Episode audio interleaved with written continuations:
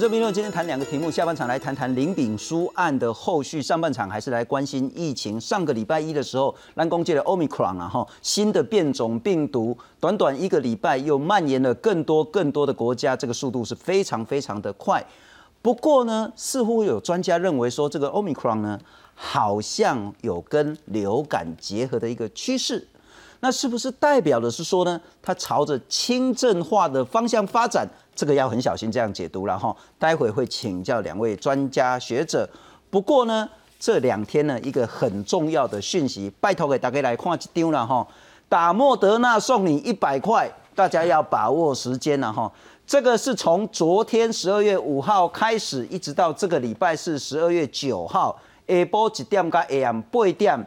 台北车站直接在大厅里面打莫德纳疫苗，打了之后就送你全年的礼券一百块，任何人只要是人啊，当然那个太小的不用了哈。那还有说那种不适合打的就算了，符合第一个十八岁以上都没打过的，或者是打了第一剂莫德纳已经满了四周要打第二剂的，或者是你第一剂打 A G 满了八周要打第二剂的。这些人呢，不管是台湾人、外籍人士，任何人，或是来这边玩的任何人呢，去北车打莫德纳疫苗，送你一百块。其实今天就有很多很多人在排队。除了台北车站之外呢，全联也可以打疫苗。这很关键的是，第一个，我们要应付新冠病毒以及新的 Omicron 这个变种病毒，以及台湾现在整个施打率。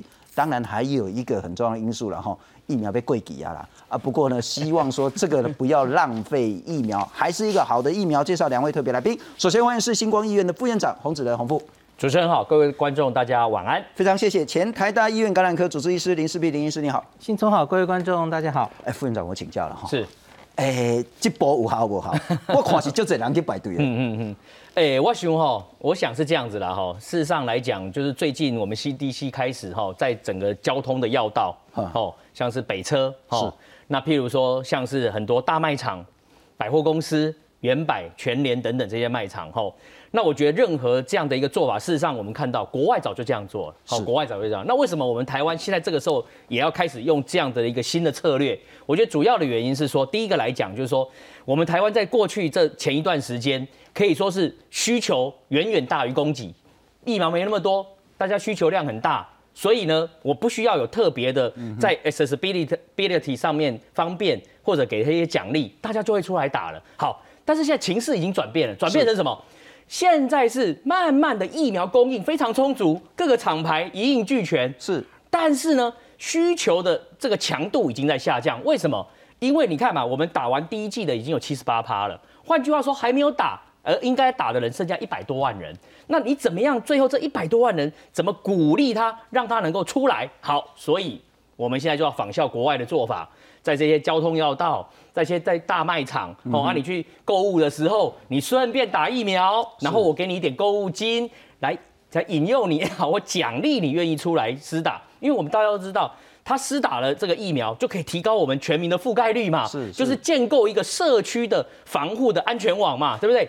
所以这个时候我们在北车，在很多全联、家乐福，甚至原百开始来做一个施打。我觉得这是 accessibility 一个非常好的一个状况，可进性会再大幅提高。除了说医院跟诊所现在是随到随打，那这些地方也可以随到随打啊，你去买个东西，顺便打把疫苗，保护自己也保护别人。所以我觉得这是 CDC 根据整个疫情的状况，跟根据我们疫苗的供应的情形滚动修正下。所采取的一个灵活性的一个做法，哦，那我觉得这个这样的做法是可以说是一个很好的一个策略跟一个想法了，也可以鼓励一些可能之前因为很忙啊，或者是没有办法出来的人，这个时间他就可以出来做这样的施打。不过这个包括北车或全联或是那个百货公司可以打疫苗，一个很重要是说随到随打。对，不用预约，因为有些人真的是其实也没多麻烦，但他就是很怕麻烦，上网去预约对他来讲就是很麻烦的事情。但这个可以随到随打，他就跟他几百块钱开杠五给单了哈。嗯，事实上你要想，如果他没打疫苗，嗯，他感染的，对，他住院。他甚至住到负压病房，他甚至还要用那个其他的有的没有的这些医疗资源，那要耗费多少的社会成本？我们再来看看，现在呢比较重要的是说，包括北车、包括全联呢，通通都可以打疫苗了。车站大厅满满都是人，不是为了买车票，而是排队打疫苗。为了提高国人疫苗涵盖率，疫情指挥中心寄出打疫苗送礼券的措施。从五号周日起到九号周四为止，在台北车站开设莫德纳疫苗接种站。因为这几天陆续有莫德纳疫苗到期，例如十二月七号有三点四万多剂到期，九号有五千多剂，十二号则有四点五万多剂，累计本周即将到期的疫苗就有八万五千多剂。呼吁现在还没有打好打满的人，也尽快的利用这机会。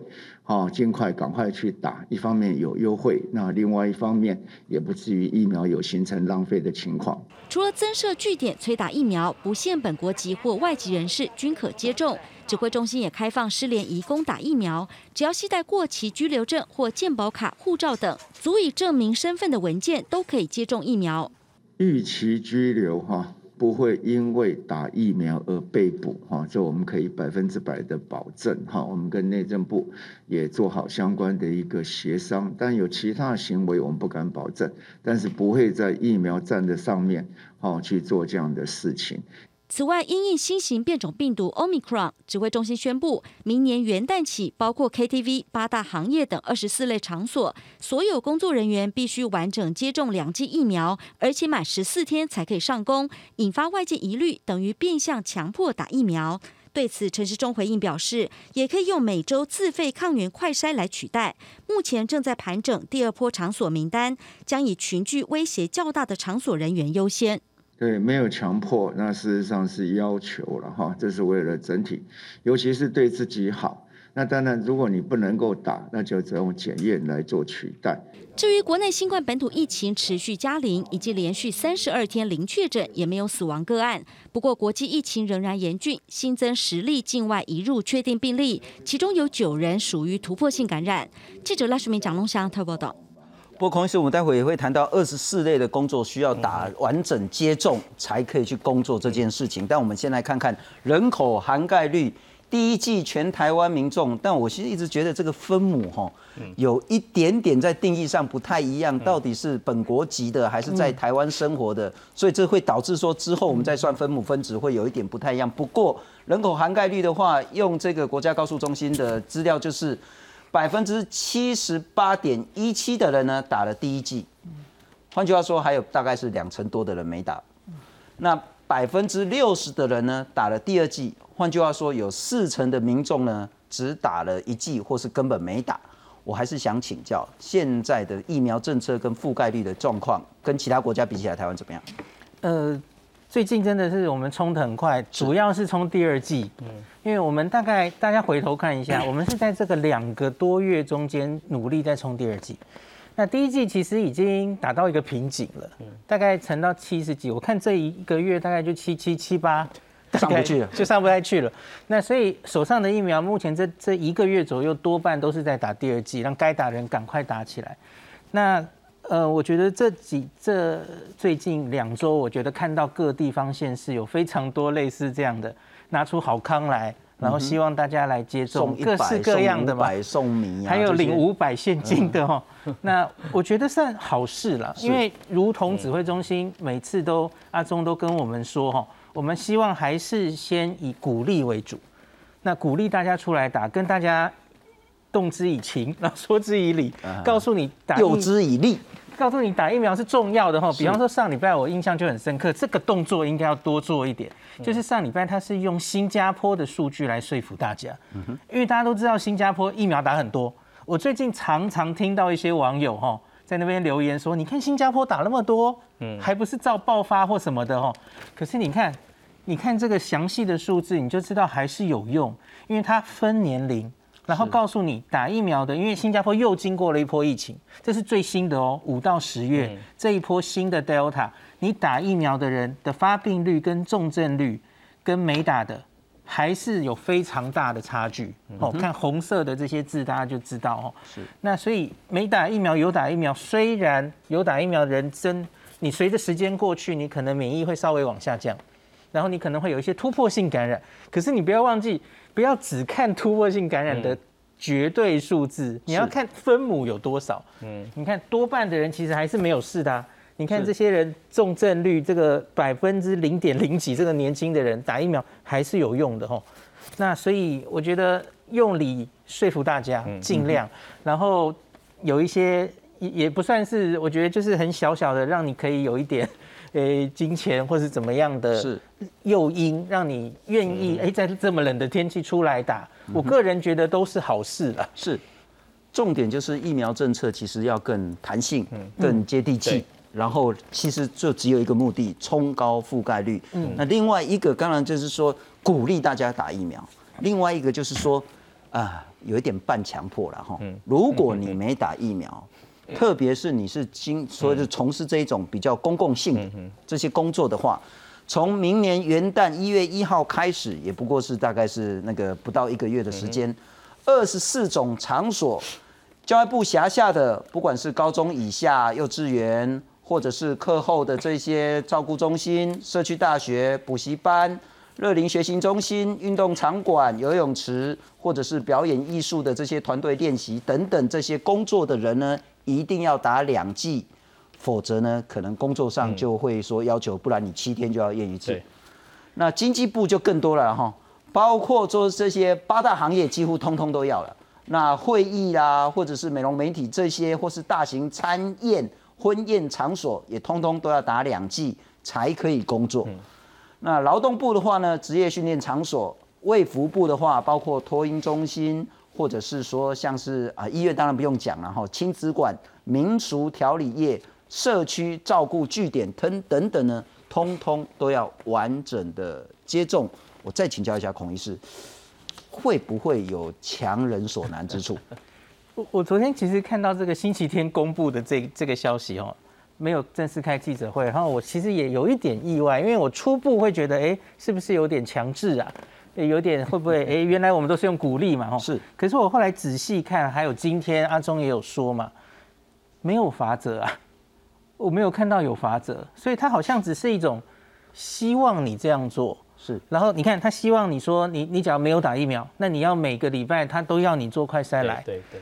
好，可是那假如你没有这样做的话呢？我不知道在那个主管单位，在你的那个工作的地方，会不会因此？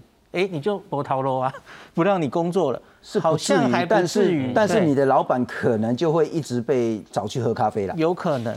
所以我觉得指挥中心公布这个政策，大概有想过，因为他们当然知道，假如我们已经看很多国外，对，有有闹出一些像美国、欧洲都有嘛，吼，美国就是一个一个大企业要求员工，但是这强制的哦，跟工作权有关的哦，你没打疫苗，你就是走路。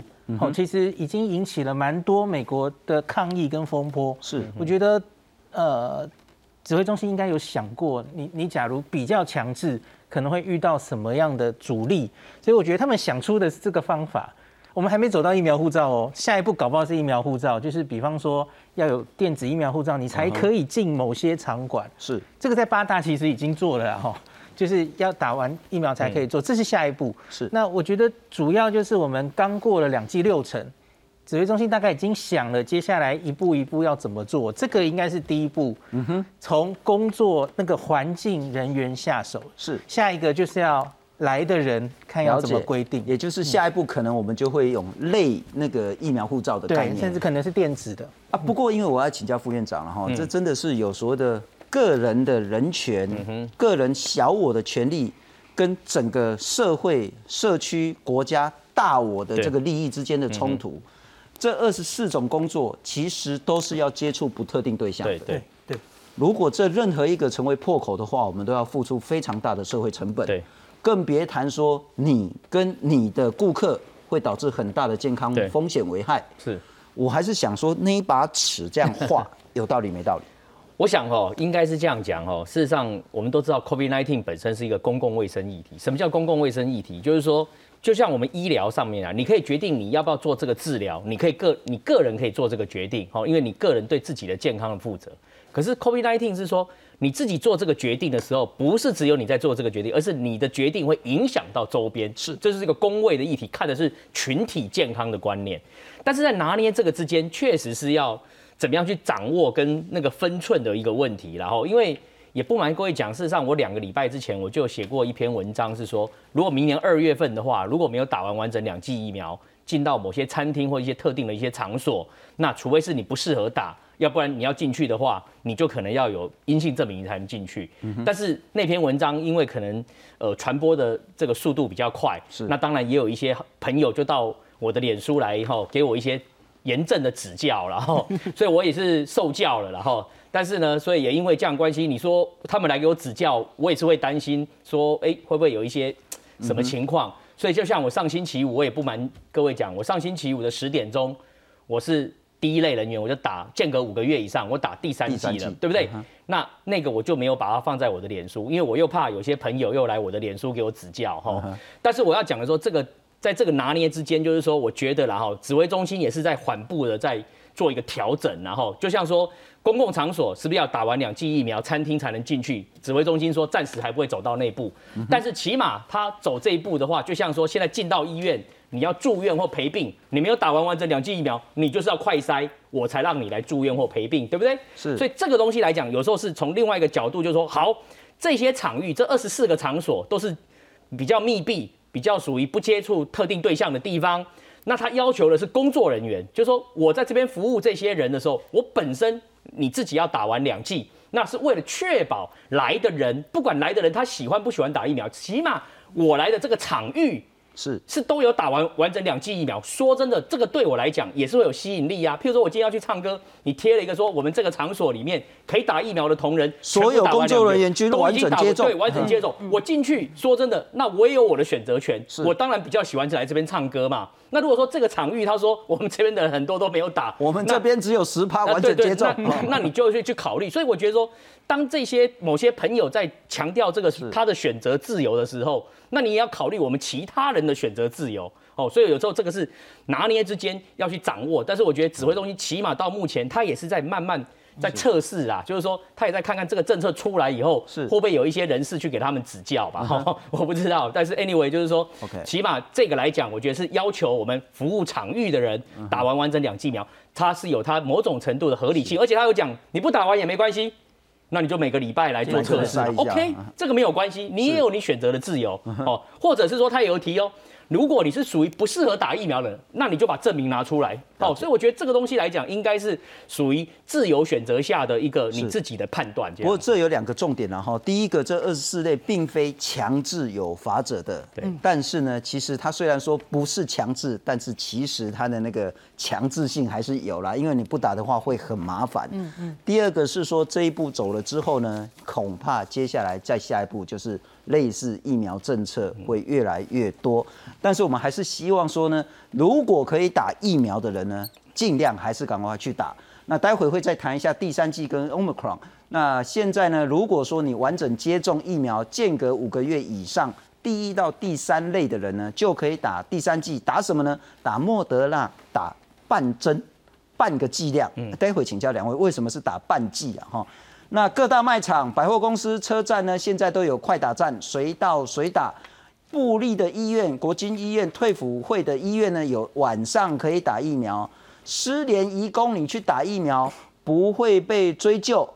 外籍人士也可以打。那现在很多企业啦，就是说打疫苗送礼券、送水果、送白米、送礼品等等的。其实最主要，大家现在有一点担心是 Omicron，Omicron 肆虐全球。对于全球造成什么样的危害？又或者是说，它是不是流感化、轻症化？来看看。最先在南非被发现的 Omicron 变异株来势汹汹，美国也已陆续出现本土病例。目前十二周共有二十人以上确诊。白宫首席防疫专家佛奇说，Omicron 在美国绝对已进入社区传播阶段，病例将一天比一天增多。佛奇日前表示，正在与莫德纳、辉瑞和交生等各大药厂拟定几种不同的应应计划。One is to rev up the production of the vaccines that they already have. The next is to make, for example, a bivalent, where you have the vaccine against both the ancestral strain and the new variant. And the other is to make a variant specific boost. The degree to which they're going to be doing that 日媒 NHK 最新统计，Omicron 已在全球四十三个国家和地区现踪，在亚洲包括日本、南韩、香港、新加坡都有确诊病例。不过，在大部分地区，Delta 变异株仍旧是主要威胁。由于 Delta 已被证实较能突破疫苗的防护力，专家呼吁民众尽快追加接种加强针。I know that the news is focused on Omicron, but we should remember that 99.9% of cases in the country right now are from the Delta variant. Delta continues to drive cases across the country, especially in those who are unvaccinated. 南韩五号单日新增五千一百二十八例确诊。 而 Omicron 变异株也已累计十二例，政府宣布收紧防疫措施。大首尔地区六号起，私人聚会上限从十人降为六人，其他地区从十二人降至八人，为期四周。此外，聚会活动只准许最多一人没有完整接种疫苗。出入餐厅、补习班、电影院等公共场所都需出示疫苗通行证，让工作人员检视疫苗接种状态。公司新闻林少儒编译。我们上个礼拜在谈 Omicron 的时候，有几个共识。第一个，Omicron 相较 Delta 呢，它有更多的变异处，也就是说它更容易做免疫逃脱，也就是说打了疫苗这种突破性感染的问题呢，会比 Delta 更加严重。那这礼拜看到几个是讯息，是说第一个传播速度呢是奇快无比，但是不是重症死亡有增加或是减少呢？在上礼拜，我们都说没有足够的资讯证实这样的观点。那经过一个礼拜，到底什么样的变化呢？我们来看看 A Z 疫苗的研发团队领导人他说呢，疫苗可能无法有效预防 Omicron，但还是可以减少重症跟死亡。那在了解更多之前呢，要保守，要谨慎。